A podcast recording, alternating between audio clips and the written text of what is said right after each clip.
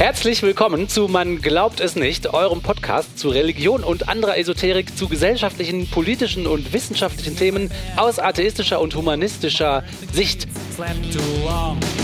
Herzlich willkommen zum nächsten Teil unserer Reihe über den Eudag und die schlimme, schlimme Christenverfolgung in Europa und überhaupt anderswo auf der ganzen Welt.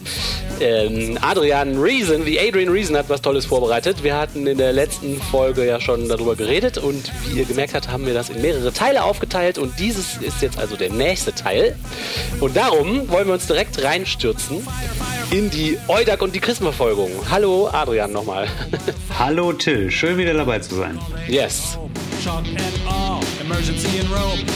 Ja, genau. Du hast es ja gerade schon angesprochen. Wir haben ja beim letzten Mal ähm, wunderbar darüber gesprochen, was alles im Eudag-Bericht passiert. Falls ihr euch das noch nicht angehört habt, äh, geht doch noch mal ein paar Folgen zurück. Es lohnt sich wirklich. Wir hatten auf jeden Fall ein paar Schmunzler tatsächlich dabei ähm, kann man, glaube ich, so sagen, ne? dass wir da ein bisschen gelacht haben. ja, äh, auf jeden Fall. Und ich glaube, hört euch die vorherigen Folgen auch an, weil sonst äh, ist es irgendwie so ein bisschen aus dem Kontext gerissen. genau, richtig. Und äh, die Christen, die jetzt äh, zuhören, wir haben natürlich nicht über eure Verfolgung gelacht, sondern über diesen äh, Bericht an sich, weil wir waren uns auch auf jeden Fall einig, jeder, der Diskriminierung aufgrund von irgendwelchen Gründen auch immer ähm, erfährt, äh, das ist natürlich nicht cool. Das ist nichts, was wir unterstützen. Das möchte ich hier nochmal eben unterstreichen. Ich glaube, da wird der Till mir auch zustimmen. Ja, guter Hinweis, guter Hinweis. Äh, ähm, aber gut, dieser Eudag-Bericht, falls ich noch nicht gehört habe, hört es euch an. Ansonsten machen wir jetzt hier weiter. Genau, wir hatten beim letzten Mal äh, nur ein paar Sachen gesch geschafft. Da sind wir nämlich bis zu 13 Erkenntnissen des Berichts gekommen. Und da schließen wir jetzt auch nahtlos dran an. Jawohl. Und zwar geht es dann nämlich äh, weiter, dass äh, sich dieser Bericht nämlich äh, über ein paar Sachen beschwert oder mal ein paar Dinge klarstellen möchte. Ne? Wo, also einfach mal so nach deren eigenem, ähm, ja, Gutdünken. Und zwar ist es einmal das Recht auf Gewissensfreiheit, auf das Sie hier nochmal pochen wollen. Und die Gewissensfreiheit. genau. Und, ähm, Was ist das genau? ja, das, äh, das beschreiben die jetzt hier. Die Gewissensfreiheit befähigt einen Gläubigen, nach den Prinzipien seines oder ihres Glaubens zu leben, der eine Kernidentität des Individuums darstellt. Begrenzung bzw. Verweigerung des Rechts auf Gewissensfreiheit auch mit dem Ziel, Schutz der Rechte einer anderen Person innezuhalten, untergräbt ihre Bedeutung und verletzt die persönliche Autonomie, den Eckpfeiler der Menschenwürde. Wow, das ist ja hart. Das ist also, super warte, hart. Also, der erste Teil sagt, äh, was ist das Gewissen? Ich will, ich will das Recht haben, nach meinem Gewissen zu handeln, nach meinem eigenen Gewissen. Richtig, mal, da kann ich auch voll zustimmen. Das soll jeder gerne machen, ne? Und dann also, sagen sie, und wenn mich jemand beschränkt, das ist total scheiße. Und selbst, äh, wenn es, wenn es die Beschränkung deshalb gibt, weil es die Freiheit eines anderen eingrenzt oder die Rechte. das hast du, ich glaube, das hast du sehr richtig verstanden. Wow. Also als ich das gelesen habe, da dachte ich mir, nee, da komm, das habt ihr doch jetzt nicht wirklich geschrieben, weil das ist im Endeffekt, also, also ich, ich nehme jetzt mal das krasseste Beispiel, wo ich das direkt mit in Verbindung bringen kann. Äh, das sind zum einen Kinder und das zweite sind Homosexuelle und Frauen. Das sind ja, so die Beispiele, also, mit denen ich das in Verbindung bringe. Ne? Also, ja, ja. So, weil ich sag mal, gerade Beschneidung ist ein Riesenthema in fast allen Religionen. Ne? Und das äh, schließt das ja, denke ich mal, mit ein. Das haben wir jetzt zum Beispiel im Islam und im Judentum. Und auch Kinder religiös unbedingt erziehen zu müssen, ist auch so ein Ding. Ne? Also will das Kind das überhaupt? Ähm, klar. Aber ist ja geil. Ich meine, es gibt doch so einen ganz alten Spruch, den jeder kennt, irgendwie, äh, meine Freiheit hört da auf, wo die des anderen anfängt. So, das ist doch Common Sense, das weiß doch wirklich jeder. Ja, ja, Und die genau. sagen jetzt hier, nein, also Moment mal. Äh, das ist ja gar nicht so, wenn es um das Christentum und mein persönliches Gewissen geht, dann wird das außer Kraft gesetzt. Da, so verstehe ich das auch, ja klar. Wow. Also, ne, okay. also äh, es ging ja auch hier ganz viel darum, äh, dass denen ja auch verboten wurde, gegen irgendwelche Sachen zu protestieren. Sei es jetzt Abtreibung oder wahrscheinlich auch eine Pride Parade und so. Und ich sage jetzt mal, da geht's ja, da ist ja das Ziel, Schutz der Rechte einer anderen Person. So, und die sagen jetzt, also wenn unsere Rechte eingeschränkt werden, weil ihr andere Menschen beschützen wollt, dann verletzt das unsere persönliche Autonomie, den Eckpfeiler der Menschenwürde. Wo ich mich gerade frage, wie definieren die bitte Menschenwürde? Also, äh, Ich, nee, also da hört. Ich, ich, finde es auch, ich finde es ehrlich gesagt ein bisschen dreist. So, okay, alle müssen auf uns Rücksicht nehmen, aber wir müssen auf niemanden Rücksicht nehmen. Tada! Ey, also im, im, Endeffekt genau das. Ich glaube, wir sind äh, auch zu diesem Schluss schon mal gekommen äh, in der vorherigen Besprechung, aber hier zeigt es sich leider noch mal ganz krass. Also wirklich ganz, ganz krass. So aber geil, also das ist ja eigentlich ganz schön für uns, dass sie das so explizit da sagen, ne? ich ich finde es wahnsinnig krass, ne? Und äh, man muss hier, glaube ich, auch nochmal betonen, ähm, das haben wir in der letzten Folge irgendwo auch gesagt, dass dieser Bericht sich ja quasi für alle Christen dieser Welt ausspricht. Ne? Also für Katholiken, ja, für Evangelien. Ja. Also ich, äh, für die, die zuhören, die des christlichen Glaubens sind und dieser Aussage nicht zustimmen, ich glaube natürlich nicht, dass sie euer Sprachrohr sind. Ähm, aber wenn solche Leute für euch sprechen, vielleicht schreibt ihr denen auch mal eine nette E-Mail. Es wäre vielleicht von euch besser als von uns, weil ich glaube, wir äh, kommen, wir tauchen dann einfach nur in den nächsten Fällen auf. Wir wurden schon wieder diskriminiert von einem Podcast. Aber ich sag mal, wenn ja. äh, Christen vielleicht selber auch sagen, so, ey Leute, ich, ich glaube, ihr habt Menschenwürde nicht verstanden, dann mhm. schrei Guter schreibt Punkt, ja. Ja, finde ich auch eine gute Idee. Ihr habt, ihr habt ja ein paar ehrlich. christliche Zuhörer und vielleicht sind ein paar von denen auch ganz aufgeweckt und denken sich so, ähm, ja, wir finden das irgendwie nicht so geil, wenn ihr hier für alle Christen sprecht. Gut, das nächste ist das Recht auf Meinungsäußerung. Das ist ja ein allseits beliebtes Thema. Ähm, auch eins von mir tatsächlich. Also ich bin ja auch ein ganz großer äh, Freund von äh, freier Meinung. Ähm, Aber hallo, mal, auf jeden Fall. Genau, Natürlich. dann gucken wir doch jetzt mal, wie die das denn verstehen. Das Recht auf freie Meinungsäußerung ist einer der Grundpfeiler einer Demokratie. Ja. Dies schließt das Recht ein, öffentliche Reden zu halten, auch wenn sie unbeliebt oder unangenehm sind. Ja, genau, das stimmt. Dieses Recht erstreckt sich auf die öffentliche Anerkennung des eigenen Glaubens und des Ausdruck dessen, was man für wahr hält, solange solche Äußerungen nicht direkt zu Gewalt aufrufen. Der Europäische Gerichtshof vom Human Rights spricht hier sogar von einem Recht auf Störung oder Schock. Was? Äh, wiederhol nochmal die zweite Hälfte, das habe ich nicht verstanden. Äh, ja, also an der Stelle muss ich auch nochmal sagen, ich habe das ja aus dem Englischen übersetzt. Ne? Ja. Äh, also deswegen bin ich da manchmal natürlich auch äh, vielleicht äh, irgendwo falsch abgebogen. Ähm, warte. Dieses Recht erstreckt sich auch auf die öffentliche Anerkennung des eigentlich eigenen Glaubens und des Ausdruck dessen, was man für wahr hält, solange solche Äußerungen nicht direkt zur Gewalt aufrufen. Also man darf sagen, an was man glaubt, wenn man nicht direkt dabei gleichzeitig zu Gewalt aufruft. Ja, okay, aber das hat ja jetzt auch niemand bestritten, oder? Wenn, nee, wüsste ich jetzt auch nicht. Ich glaube, die wollen das auch einfach nur nochmal äh, aus ihrer Sicht halt erklären. Ähm, ja, ich habe hier gerade übrigens einen letzten Satz noch vergessen, der ist auf der nächsten Seite. Äh, steht nämlich, die Einführung von Gesetzen zu Hassreden steht oft im Widerspruch zur Rechten zu Meinungsfreiheiten. Ah, ah, wie wir schon äh, gedacht hatten. Ne? Es geht darum, dass ja, die wohl. wollen freie Bahn haben, um alles zu beleidigen, was ihnen in den Kram passt. Die wollen einfach freie Bahn für Hass und Beleidigungen haben und verkaufen das als ihre Religionsfreiheit. Ich äh, gehe davon aus, ja. Im Endeffekt genau das. Dann kommen wir mal zum nächsten Punkt. Und zwar haben wir hier Elternrechte und Bildung. Mm. Und jetzt wird es auf jeden Fall auch nochmal interessant. Du hast das gerade nämlich schon mal angesprochen mit der Kindererziehung. Christliche Eltern sind indirekte Ziele von Diskriminierung in der Bildung. Wenn ihnen die Freiheit verweigert wird, ihre Kinder gemäß ihrer Moral religiösen Ansichten zu, und religiösen Ansichten zu erziehen, dies kann einerseits durch Eingriffe durch Behörden erfolgen, sowohl in konfessionellen Schulen als auch im Religionsunterricht. Angebote an konfessionsfreien Schulen. Verletzung der Elternrechte kommen auch vor, wenn Eltern den, die Möglichkeit verweigert wird, ihre Kinder aus Klassen herauszunehmen, die ihrer Überzeugung, Religion oder Moral widersprechen. Ja, mhm. also es geht wirklich nicht um die Rechte der Kinder. Das habe ich auch in der letzten Folge schon gesagt. Es geht nicht um das Wohl oder die Rechte der Kinder, ne? sondern es geht ja, ja, genau. um den Egoismus der Eltern und um das Verletztsein der Eltern, um die Eltern, die meinen, sie hätten jedes Recht, mit dem Kind zu machen, was sie wollen. Ja, problematisch. Ja, ich sag mal, es ist super problematisch, weil ähm, meistens geht es ja um relativ harmlose Sachen. Also, weil eigentlich kann man sich ja schon denken, worum es geht. Es geht ja wahrscheinlich um so Dinge wie äh, Evolution mhm. oder dass im Religionsunterricht mal was kritisch hinterfragt wird. Mhm. Dann wahrscheinlich auch Sexualkundeunterricht. Ähm, ja, das ganz vor allem, natürlich. Ich sag mal so, Holland ist das Land mit der niedrigsten Abtreibungsquote der Welt. Und weißt du, woran das liegt? Die haben eine sehr gute sexuelle Aufklärung.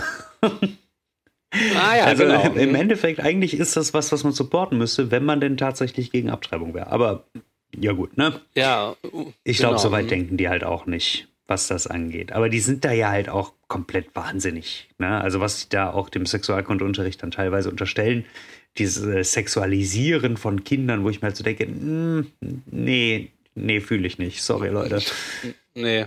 Ja, nee. Ne, also wir haben schon mal eine Folge darüber gemacht. Ich glaube, das habe ich auch in der letzten Folge schon gesagt, wo sich Oliver angeguckt hat, wie so eine christliche äh, ähm, so eine christliche Gruppe, ich glaube, das war auch in Österreich. Oh ja, die haben sich in die äh, Schulen also die Schulen geht. Ne? Oh, Wahnsinn, ja. Genau, und dann vorschlagen, mich. ja, wir mhm. machen für euch den Sexualkundeunterricht und dann geht's da halt so los, weil deswegen sind diese Themen für die natürlich total wichtig, ne, dass die Kontrolle darüber haben, was die Kinder darüber lernen. Also, ja. Wie du gerade schon gesagt hast, es geht nicht um die Kinder. Nee, es geht um die, um die Rechte der Eltern, um das Ego der Eltern, ja, um das religiöse Ego der Eltern. Gut, dann gehen wir einmal äh, weiter. Ähm, so, Beschäftigung und Vertragsfreiheit. Die Religionszugehörigkeit einer Person sollte kein Grund für Diskriminierung am Arbeitsplatz sein. Bestimmte Rechtsvorschriften können sich jedoch direkt oder indirekt auf das auswirken. Arbeitsleben christlicher Arbeitnehmer beispielsweise haben die enge Auslegung des Rechts auf Kriegsdienstverweigerung. Ebenso eine strenge Trennung von Arbeit und persönlichem Glauben können Christen daran hindern, ihren Glauben am Arbeitsplatz offen zu legen. Das finde ich jetzt sehr lustig. Offen zu legen? Ja, ja, also quasi offen zu ihrem Glauben äh, zu stehen. Ich glaube, das ist wieder so ein komisch, eine komische Übersetzung. Äh, ich konnte die nicht komplett nochmal äh, lektorieren. Ja, äh, ja, ja. Also ich sag mal so, ich weiß nicht, ob die je von Deutschland gehört haben. Aber äh, hier ist religiöse Diskriminierung am Arbeitsplatz ein richtig geiles Ding, gerade bei Diakonie und Caritas. Das äh, mhm. wissen wir ja zum Beispiel auch. Ja, die haben ihr eigenes Gesetz, hurra, hurra, Diskriminierung. Und ich, und ich frage mich hier halt auch, ähm, worum es da geht bei der Trennung von Arbeit und persönlichen Glauben. Also, in man, weil in manchen Jobs, finde ich, ist das halt völlig irrelevant, was jemand glaubt. Ja, total, in den aller, allermeisten. Außer wenn jetzt Priester ist. Ja. nee, aber ich sage jetzt mal so, also ähm, ich finde es jetzt zum Beispiel, da gibt es ja immer diese Diskussion mit äh, den Richterinnen mit dem Kopftuch oder den christlichen äh, Kindergärtnerinnen. Finde ich unter Umständen auch tatsächlich ein bisschen problematisch, weil dann ist ein gewisses äh, Neutralitätsgebot schon eigentlich eine coole Sache. Finde ich. Auf jeden Fall, auf jeden Fall. Also es gibt Jobs, wo es einfach gar kein Thema ist und es gibt Jobs, wo es, äh, wo man das einfach raushalten sollte, auf jeden Fall. Ja, richtig. Also ich sage jetzt mal zum Beispiel, wenn du Biologielehrer vielleicht auch bist, aber gleichzeitig Kreationist, dann, also ist schon eine, ist schon eine wilde Kombi, aber ich sag mal so, wenn du jetzt wirklich dann irgendwie da stehst und da halt irgendwie ein bisschen drüber gehst, über diese Grenze dazwischen und den Kindern da irgendeinen Scheiß beibringst, dann ist das schon, hm, weiß ich nicht. Hm, schwierig. Nee, es ist auch was, also man kann halt nicht überall alles immer machen, was man will. Also man, es gibt halt Jobs, wo man sich echt konzentrieren muss und schwere Maschinen, Maschinen bedienen muss und dies und das und jenes sich da irgendwie drüber zu beschweren, ja, jetzt kann ich halt nicht alle fünf Minuten beten, ja, also äh, das ist auch, du kannst auch nicht alle fünf Minuten was essen oder, oder was weiß ich, alle fünf Minuten Musik rauchen. hören oder, oder rauchen. es, also Jobs sind halt nur mal Jobs und Religion ist nicht das Einzige, was man da nicht äh, komplett ausführen kann. Also ich sehe da auch ehrlich gesagt. Ähm, ja, ich fühle mich auch, im, äh, ich fühle mich auch in meinem Recht, äh, äh, dass ich Barbecue mag, sehr diskriminiert, weil ich darf auf der Arbeit nicht grillen. ja, genau, zum Beispiel, genau. Unglaublich. Wo kommen ja. wir denn da hin? Aber du, keine Ahnung. So, jetzt äh, sind wir aber mit diesen drei Punkten auch auf jeden Fall wieder fertig. Jetzt geht's weiter. Jetzt äh, geht es nochmal um die Cases, die die hier in ihrem Bericht haben. Da haben die quasi das nochmal zusammengefasst. Ah ja. Mhm. Ähm, da hatten wir letzte Folge auch schon ein bisschen äh, drüber gesprochen. Wir hatten sehr schöne Einzelbeispiele, das stimmt. Genau, also die überwältigende Mehrheit, rund 300 von, Hass, äh, von diesen Hassverbrechen, äh, stehen im Zusammenhang mit Vandalismus, in Klammern Graffiti, Sachbeschädigung und Schändung. Äh, Schändung ist natürlich an dieser Stelle wahrscheinlich eher die sakrilegischen äh, Verbrechen. Na, also wenn jetzt, sag ich mal, so ein Kreuz zerbrochen wird oder so, das ist dann nicht nur Sachbeschädigung, sondern Schändung. Ja, und bei Gräbern spricht man auch von Schändung, ne? Ja, das ist ja auch sowas Unantastbares. Beziehungsweise kommt jetzt immer drauf an, aber im Endeffekt ist es Schändung. Die zweithäufigste Straftat ähm, ist Diebstahl von Opfergaben, religiösen Gegenständen, geweihten Hostien und Kirchengeräten. Also da. naja, also okay, die Leute klauen die Oblaten, trinken den Wein weg, äh, aha, und klauen den Schmuck, der so schön da auf dem Altar rumliegt. Oder also, was? Das kommt. Ja, vor. okay, genau. Also bei den Hostien denke ich mir so, also so lecker sind die echt nicht. Wer klaut die eigentlich? Ich meine, das sind doch oh, eigentlich. Vielleicht hat der ein oder andere italienische Pfarrer ganz guten Wein da. das kann natürlich sein.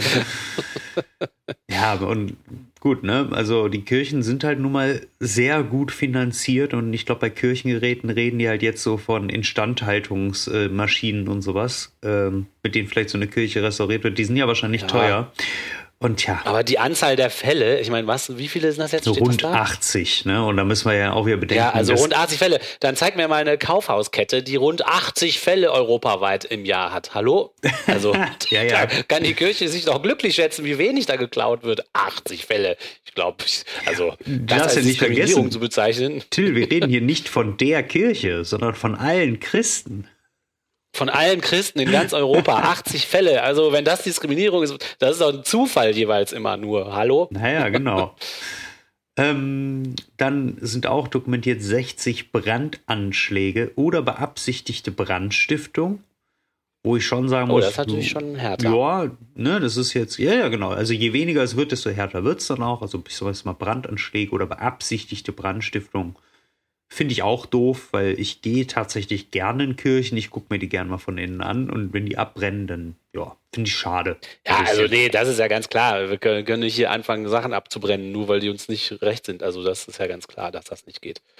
Die Frage ist halt immer nur, ne, weil der ganze Bericht unter dem Zeichen Diskriminierung steht und Christenverfolgung oder Dis Christendiskriminierung ich finde, das ist so ein bisschen die Frage. Natürlich ist das nicht okay, Hostien zu klauen, Wein zu klauen und eine Kirche anzuzünden.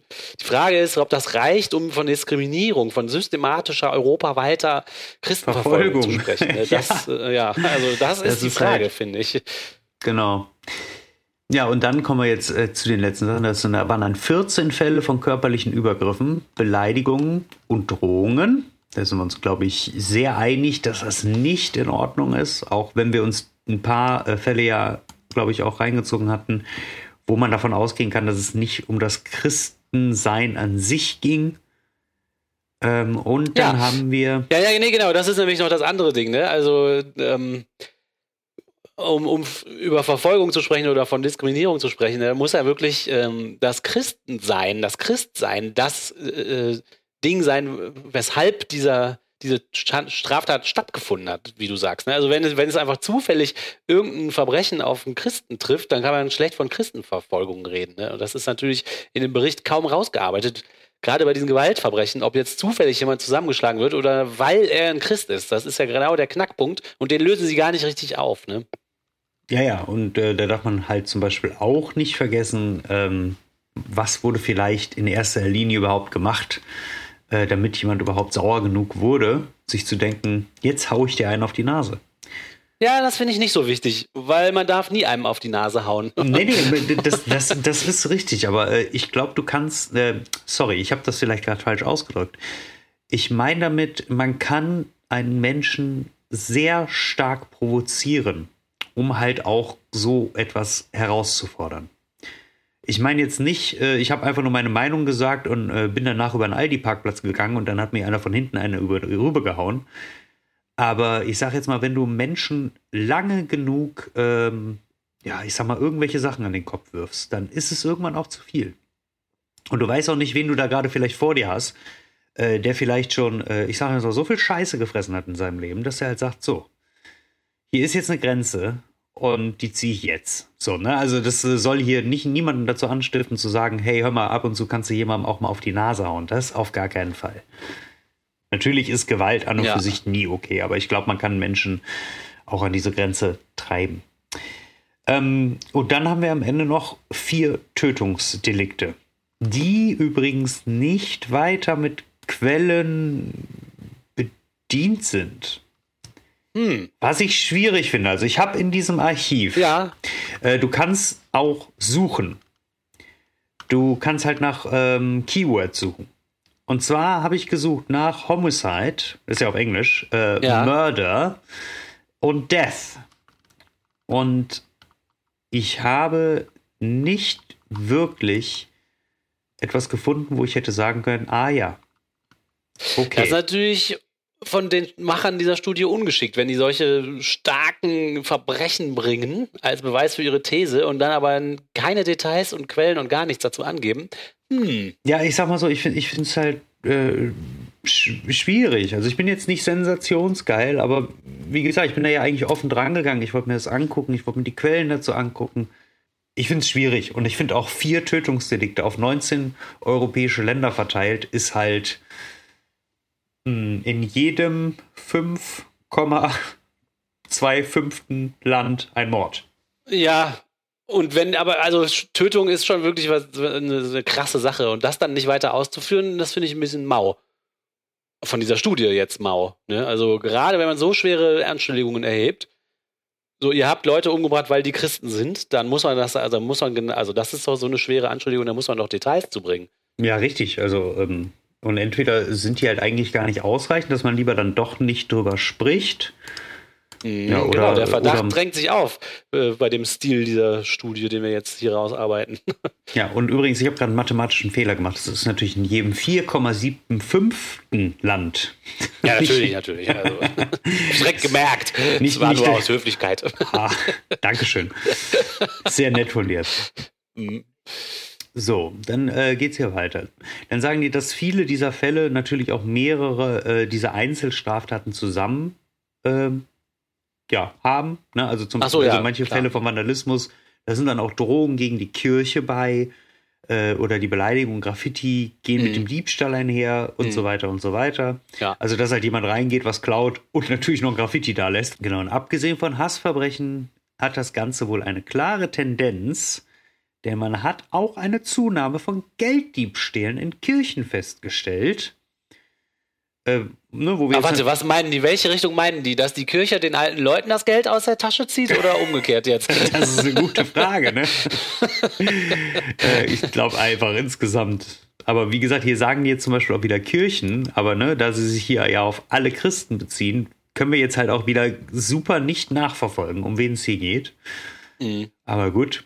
Ähm, ja, diese Diebstähle sind äh, geringfügig oder Diebstähle mit einer klaren Geldsumme, was auch immer das heißen mag. Ähm, Mit einer, im Gegensatz zu Diebstählen mit einer unklaren. das ist, finde ich auch ein sehr geiler Satz irgendwie, dass er hier äh, drin gelandet ist. Ähm, und jetzt kommt wieder ein Satz, den ich richtig schön finde. Obwohl diese Voreingenommenheit schwer zu beweisen ist, sind die erhöhten Zahlen von Kirchen, die für kleine Diebstähle ins Visier genommen werden, ähm, ein Zeichen für den abnehmenden Respekt gegenüber Ordensleuten.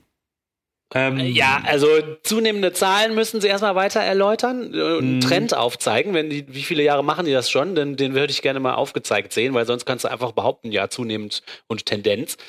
Und äh, der, äh, also wenn es jetzt, geht es um Christenverfolgung und Diskriminierung oder geht es um Respektverlust? Ja, wenn einer nicht mehr so viel Respekt vor so einem alten Mann in äh, einem langen Kleid hat. Also das eine ist ja was anderes als das andere. Voll, auf jeden Fall. Und dann geht es auch noch weiter. Leider führt die wachsende Zahl dieser kleineren Vorfälle oft dazu, dass es schwerwiegendere Folgen hat. Nämlich, dass mehr Kirchen außerhalb ihrer Messezeiten ihre Türen aus Sicherheitsgründen schließen. Dies betrifft besonders katholische Christen, für die das Gebet innerhalb der Kirche ein wesentlicher Bestandteil der religiösen Praxis ist. Ah. Also, ja, also ich glaube, ich stand selten vor einer verschlossenen Kirchentür. Und ich glaube, an und für sich halte ich das jetzt auch nicht für eine Verfolgung. Weil dass man seine Tür abschließt, Ja. ist heutzutage äh, eigentlich, ja, Also, ja, das ist, also, jeder macht ja die Tür so und das ist auch keine Christenverfolgung. Ich meine, ja, okay, ihr hattet früher immer die Türen auf, jetzt werdet ihr beklaut, aber Supermärkte und was weiß ich, Museen haben ja auch äh, Mechanismen gefunden, sich nicht beklauen zu lassen und die Kirchen die sind die reichsten Organisationen der Welt, die werden ja wohl irgendwas machen können, äh, um sich da nicht beklauen zu lassen. Und wenn es dann einfach nur irgendein Typ ist, den die da hinstellen, irgendein Security-Typ, also das ist ja jetzt keine Christenverfolgung, dass die jetzt nicht ihre Türsperre angelweit aufstehen lassen, okay. Wow. Ja, also ich äh, muss auch sagen, also das ist ja auch vor allen Dingen, wenn Leute klauen, dann sind das ja meistens Armutsgründe, Verzweiflungstaten. Ne? Also es ist ja jetzt äh, sehr selten, dass es jetzt so eine Panzerknackerbande gibt, die sich mega darauf spezialisiert hat, goldene Kreuze aus Kirchen zu entfernen und ohne eine Spur wieder zu verschwinden. Ne, sondern es ja. geht ja halt um Leute, die halt einfach Kohle brauchen oder sonst was. Ne? Also, also das ist wirklich, die fordern eine gewisse Unantastbarkeit für sich, ein absolutes Sonderrecht auf Unantastbarkeit, ja. was ich absolut abgedreht finde. Woher kommt dieses, diese Vorstellung, dass man ein Sonderrecht hätte? Zum Beispiel in Deutschland, wenn du dein Auto parkst und nicht abschließt, dann machst du einen riesen Fehler. Du musst dein Auto abschließen, weil du nämlich sonst Leute einlädst, daraus was zu klauen. Ja, und das müsste doch für die Kirchen genauso gelten. Dann schließ halt deine scheiß Kirche ab oder, oder mach irgendeinen Sicherheitsmechanismus dahin, wie ein Museum. Äh, sonst lädst du die Leute ja praktisch dazu ein. Warum sollst du jetzt als Kirche so ein wahnsinniges Sonderrecht oder, oder so eine Unantastbarkeit genießen? Herr Polizist, ich kann gar nicht verstehen, dass mein Auto geklaut wurde. Ich hatte doch hinten einen deutlichen Jesus liebt dich Sticker drauf. Wie kann es genau. denn sein, dass er keinen Respekt davor hatte? Aber gut, ja, ich, ich finde es ja eigentlich ehrlich gesagt ein bisschen schade, weil ich habe mir sehr viel von diesem Bericht halt auch erhofft. Wie gesagt, die sagen ja auch viel, dass viel nicht von den äh, Medien halt gestützt wird, dass sie da wenig drüber berichten. Und da frage ich mich, ja, was sollen die denn berichten? Also ihr kriegt ja selber nicht mal einen Bericht auf die Kette. ja, guter Punkt eigentlich. guter Punkt. Also wir kommen jetzt äh, zu einem äh, sehr, sehr interessanten Punkt, den ich sehr mag. Und zwar die Selbstzensur. Da haben wir letztes Mal auch schon ein bisschen drüber gesprochen. Der Begriff Selbstzensur, ja, die Selbstzensur. Äh, ist, besch äh, beschreibt die Entscheidung einer Person, Informationen, eine Meinung oder Glauben zurückzuhalten. Wissenschaftler unterscheiden zwischen nicht erzwungener Selbstzensur, wie der Verzicht auf geschmacklose oder moralisch falsche Botschaften aus Respekt vor anderen, und der Selbstzensur aus Angst vor Diskriminierung oder Sanktion. Angstbasierte Selbstzensur wirkt sich auf die Leistungsfähigkeit des Einzelnen aus, ihren Glauben öffentlich auszudrücken. Dies betrifft indirekt die Religionsfreiheit und wirkt sich auf geistige Gesundheit aus.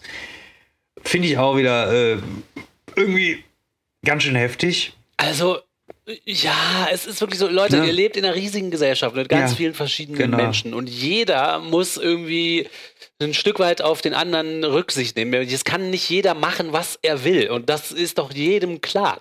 Äh, natürlich kann ich nicht durch die Stadt rennen und wild irgendwelche Leute beleidigen. Und wenn ihr das Selbstzensur nennt, dann ist das einfach nur ein riesen Mi, Mi, Mi. Ja. Oder man kann sagen, ja, jeder Mensch übt ständig Selbstzensur, weil ich nicht im Bus rumsingen kann. Oder ja, kann ich machen, aber dann werde ich halt als Arschloch bezeichnet. Also weißt du, was ich meine? So, man kann halt bestimmte Sachen macht man nicht. Man hat sich auf irgendeine Form von Höflichkeit und Miteinander und, und Benimm oder was weiß ich, wie man es nennen will, geeinigt. Und das jetzt so darzustellen, als ob das Verfolgung wäre, dann wird jeder verfolgt. Dann ist jeder, also zieh alleine auf eine irgendwo, Insel. Wie soll das auf gehen? Auf jeden Fall. Irgendwo auf jeden Fall. Ja, und am Ende wird natürlich dann auch wieder äh, was dafür verantwortlich gemacht. Genau, der weitreichende politische Säkularismus in mehreren europäischen Ländern hat in vielen Fällen dazu geführt, dass religiöse Überzeugungen, die aus dem öffentlichen Diskurs oder Sein verdrängt wurden, als veraltet oder teilweise anstößig angesehen werden. Das kultiviert eine Atmosphäre der Intoleranz, bei der einige Christen nachher mit sozialen oder rechtlichen Problemen konfrontiert werden, ihre Überzeugung auszudrücken. Viele Christen beschließen daher, sich zu verstecken oder verwässern ihren Glauben, um negative Folgen zu vermeiden. Unsere Ergebnisse machten uns auch aufmerksam auf die besonders traurigen Folgen von Fällen, in denen der Ausdruck des eigenen Glaubens einen gesellschaftlichen Preis verlangt, nämlich dass ständige Selbstzensur junge Menschen, die gerade das Christentum entdecken, dazu führen kann, dass diese den Glauben aufgeben. also eigentlich also eigentlich. Eigentlich, Adrian, arbeiten wir gerade hart genau da dran. also eigentlich glaube ich ja, dass sie vielleicht auch einfach gemerkt haben, dass das Christentum vielleicht doch irgendwie Bullshit ist. Das ist meine Vermutung. Und deswegen haben die gesagt, weißt ja. du was? Ich, ich steig aus. Aber wenn Leute das Christentum halt verglauben, äh, ver verlassen, gerade junge Menschen, dann hat das nicht zwingend was mit der Selbstzensur zu tun. Hat das vielleicht doch was nee. damit zu tun, wie ihr gerade schon vorher nämlich geschrieben habt, dass manche Leute euch als veraltet oder teilweise anstößig ansehen. Also, und es ist natürlich das in Berührung kommen mit Kritik an den eigenen Aussagen. Ne? Also wenn, wenn mir jemand seine christliche Meinung äh, ungefragt um die Ohren haut, dann äh, kann ich ja meine Meinung auch zu seinen Aussagen sagen. Ich kann ihm dann ja erzählen, was ich davon halte. Und wenn er dann merkt, ja, hm, egal wem ich mein Christentum hier erzähle, das kommt gar nicht so gut an, die Leute bewundern mich ja gar nicht, ja, ich meine, Pech gehabt. Damit muss er halt leben. Dann, klar, wenn du merkst, alle finden das doof, was ich sage, dann sagst du vielleicht sowas nicht mehr. Äh, das ist doch ganz normal. Also, und wenn man dann dadurch wiederum merkt, hm, vielleicht ist das auch gar nicht so toll, was ich die ganze Zeit sage, vielleicht ist ja an der Kritik, die die anderen dann dran äußern, was dran, dann ist das natürlich ein Lerneffekt. Also, also wie das mit jedem, mit jeder Sache so ist. Ne? Also ja. wenn ich ständig meine Meinung äußere und dann andere Leute sagen, ja, das ist aber ein bisschen anders, irgendwann wird mir vielleicht klar, ja, stimmt, die haben recht, das ist ein bisschen anders. Ja, also ich glaube auch diese ständige Selbstzensur Ne? Also, dass die dazu führt, das aufzugeben, glaube ich nämlich nicht. Also glaube ich gar, überhaupt nicht dran. Dann kommen wir mal zu unserem Schlussthema, so mehr oder weniger, und dann nämlich noch zum Schlusswort des Ganzen. Und zwar, jetzt kommen wir mal zu Covid. Und zwar also, wie die Kirche behandelt wurde während der ganzen Covid-Richtlinien, während wir eine Pandemie hatten. Mhm. Und dann gucken wir mal.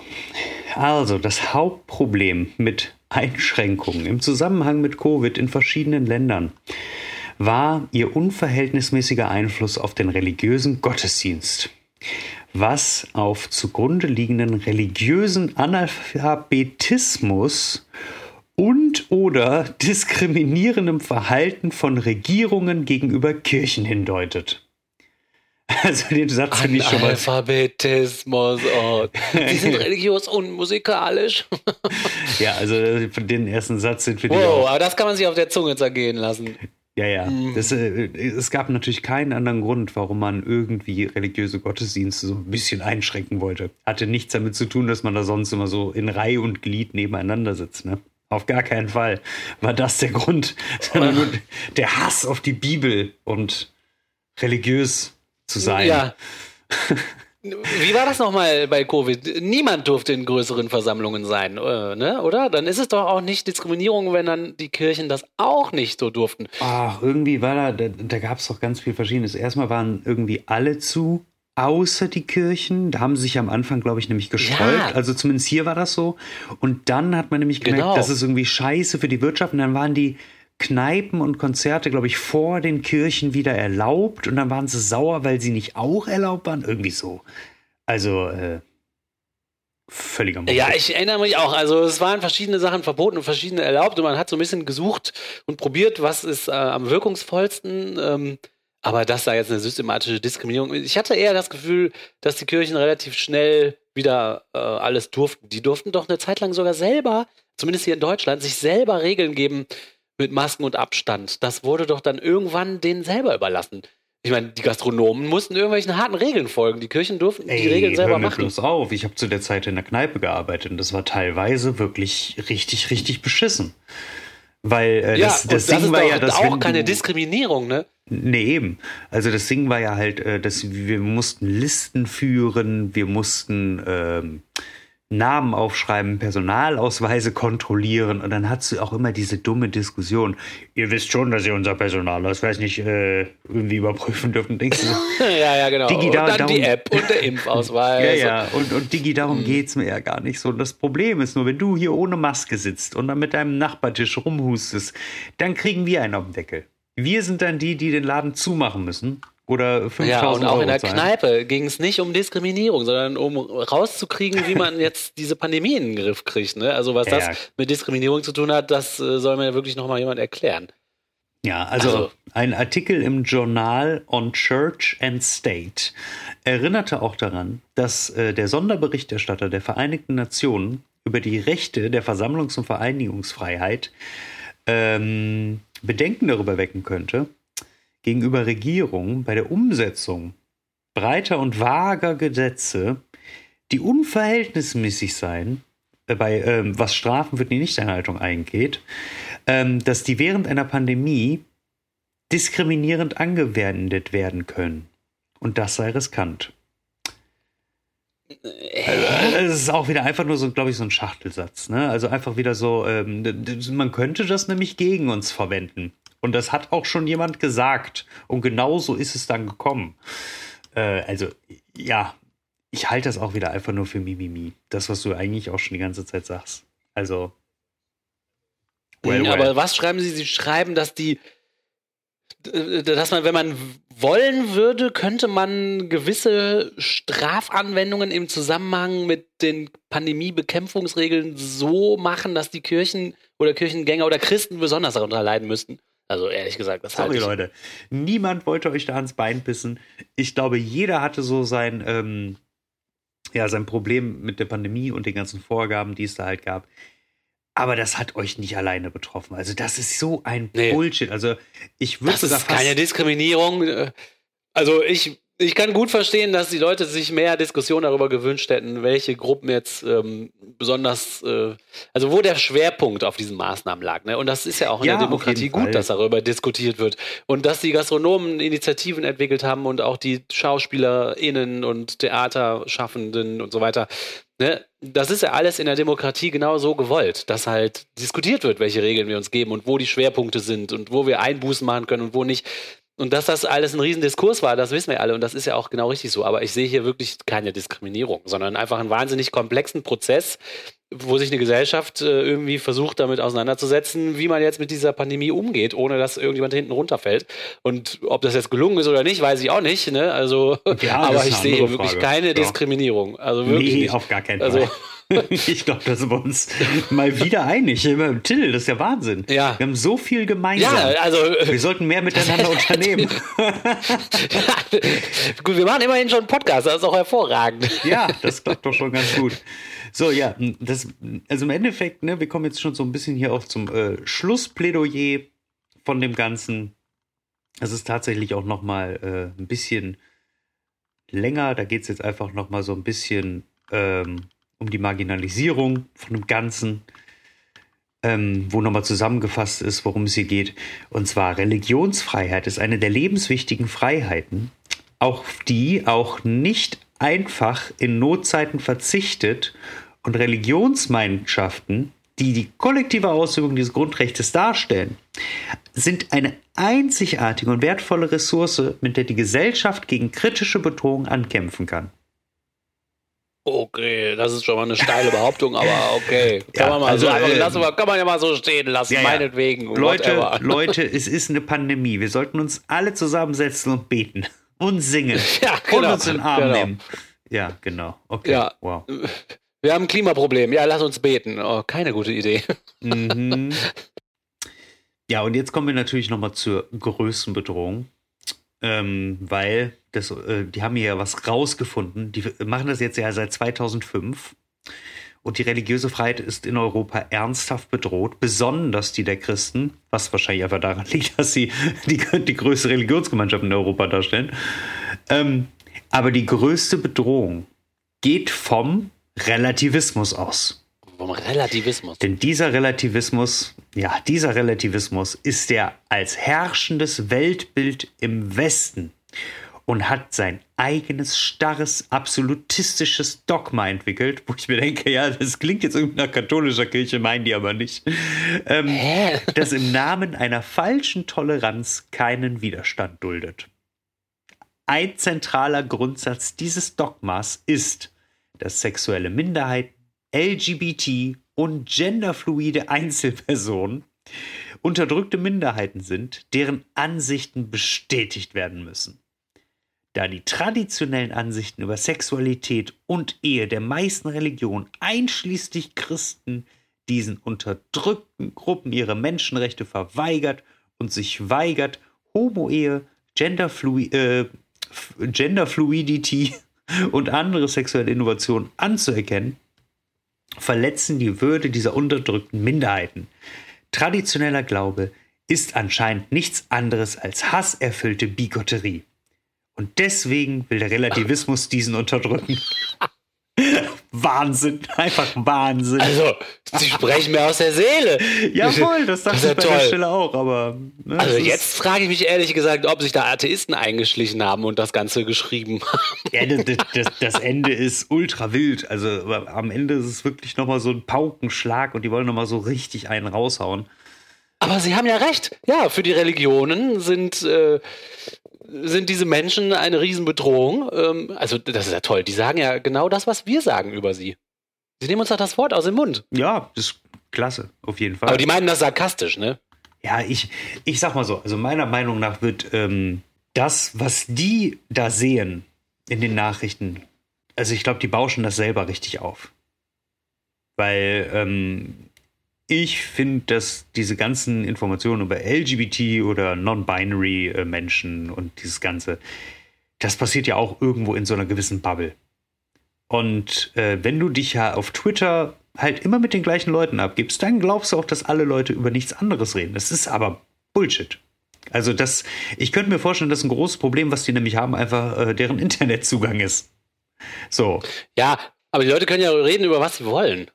Ja, also, Also selbst wenn alle darüber reden würden, was wo also der Witz ist doch, dass tatsächlich die Religionen diese sexuellen Minderheiten als so große Feindbilder hinstellen und die absolut äh, äh, also nicht zu ihren Rechten kommen lassen. weil du, wie du schon sagst, es sind Minderheiten und zwar relativ ungefährliche.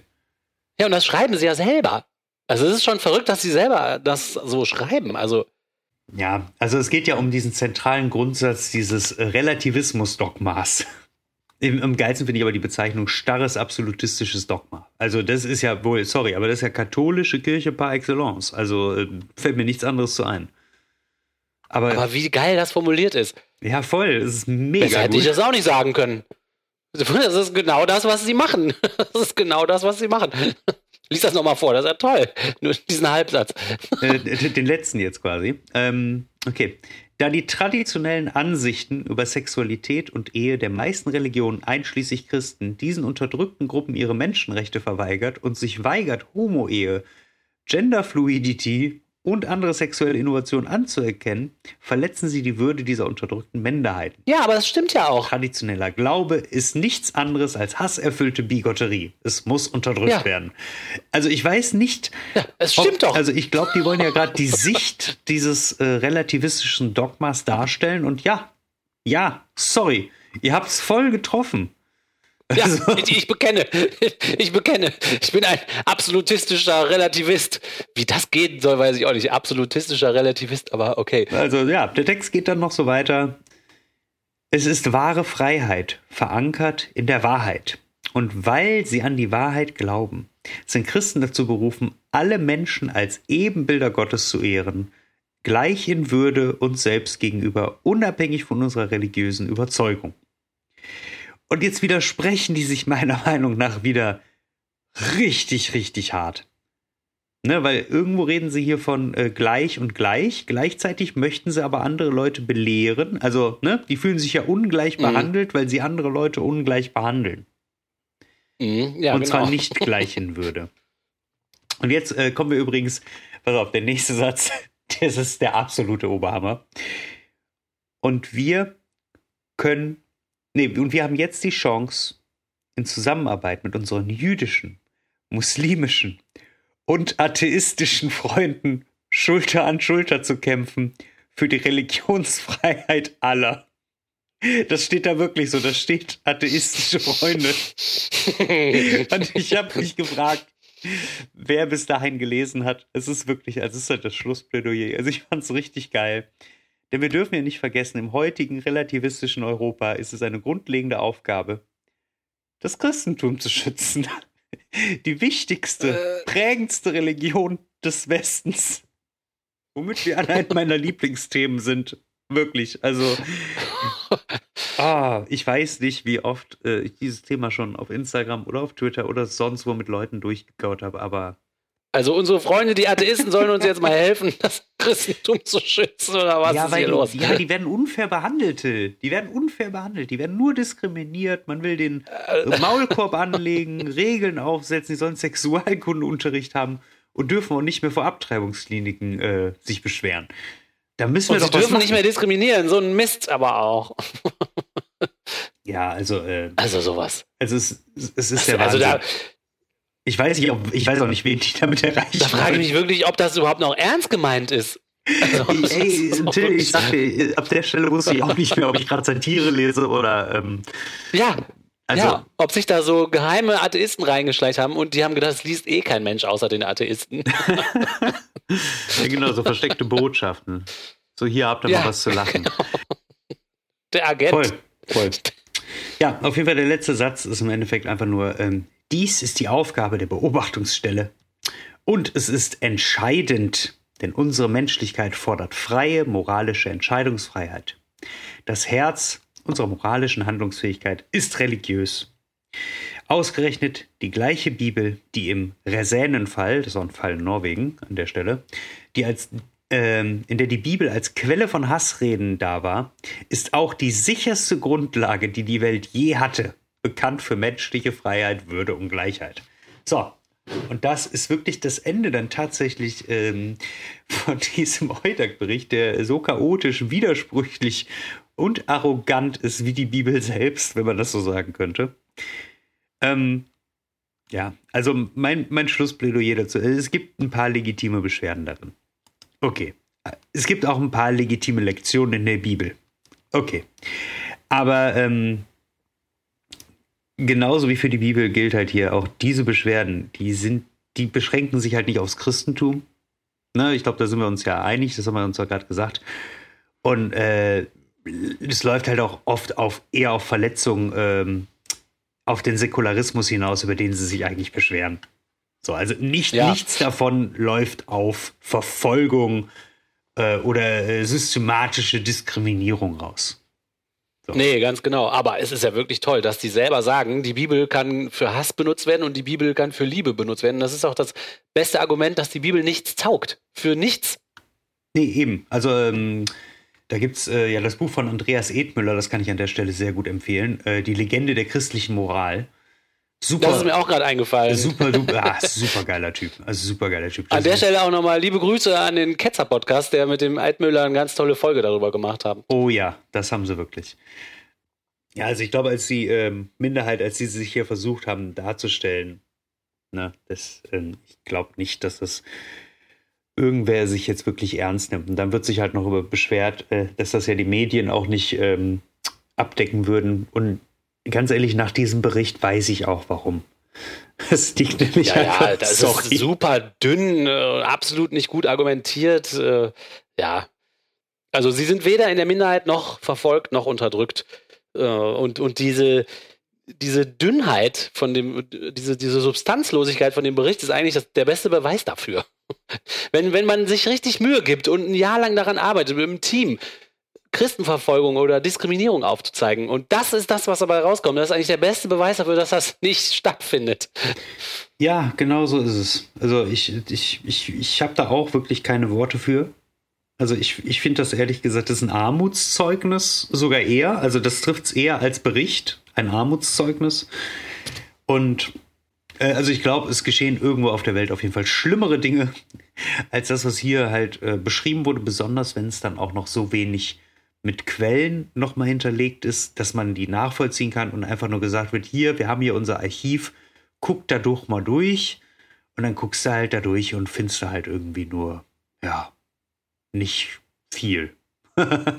Ja, ja, genau. Ja. Hm? Man könnte es als enttäuschend bezeichnen, aber man könnte es ja auch als beruhigend bezeichnen, denn wir wissen jetzt dank diesen Berichts, dass es wirklich absolut mit großer Sicherheit keine Christenverfolgung und keine Christendiskriminierung systematischer oder sonst welcher Art in ganz Europa gibt. Äh, da bin ich aber gespannt, äh, was die äh, christlichen Zuhörer dieses Podcasts auf WordPress so äh, kommentieren werden, weil ich weiß, da gibt es ja ein paar. Da bin ich wirklich mal gespannt. Ja, bin ich auch mal gespannt. Äh, bitte meldet euch in die Unterdings der Bumster Bar, schreiben auch auf YouTube. Äh, und was ich noch sagen muss, äh, ich finde es ja immer wichtig, äh, Leuten, die sich diskriminiert fühlen, äh, erstmal Glauben zu schenken. Ne? Also wenn zum Beispiel schwarze Leute sagen, nennen mich nicht Neger oder sowas in der Art, ja, dann ist das ja total Quatsch zu sagen, jetzt hab dich nicht so oder warum soll ich nicht mehr Negerkuss sagen äh, oder sowas in der Art, ne? Ja, ja, ähm, genau. Oder Zigeunersoße. So. Wenn sich davon jemand angegriffen fühlt, dann nimm das doch bitte ernst. Ja, genau. Wenn, wenn die Leute mir das doch schon sagen, dass sie das doof finden, dann kann ich doch einfach denen das erstmal glauben. Und ich finde, ähm, wenn Christen zu mir kommen und sagen, ja, wir fühlen uns hier super diskriminiert und verfolgt in Europa, dann äh, ist der, dann, also stehe ich auch dazu, muss man auch das erstmal ernst nehmen. Aber ich finde, wir haben das jetzt super ernst genommen. Wir haben drei richtig lange Folgen darüber jetzt gemacht. Äh, und was übrig bleibt, ist eigentlich eine große Beruhigung, ähm, dass ich mich darum nicht kümmern muss, weil es das offensichtlich gar nicht gibt. Also ich finde, wir haben das ganz gut durchleuchtet, ob man das ernst nehmen muss oder nicht. Und äh, ich meine, bitte kommt selber zu einem Schluss, liebe Hörerinnen und Hörer. Also mein, mein Fazit ist, ich muss mir um niemanden Sorgen machen.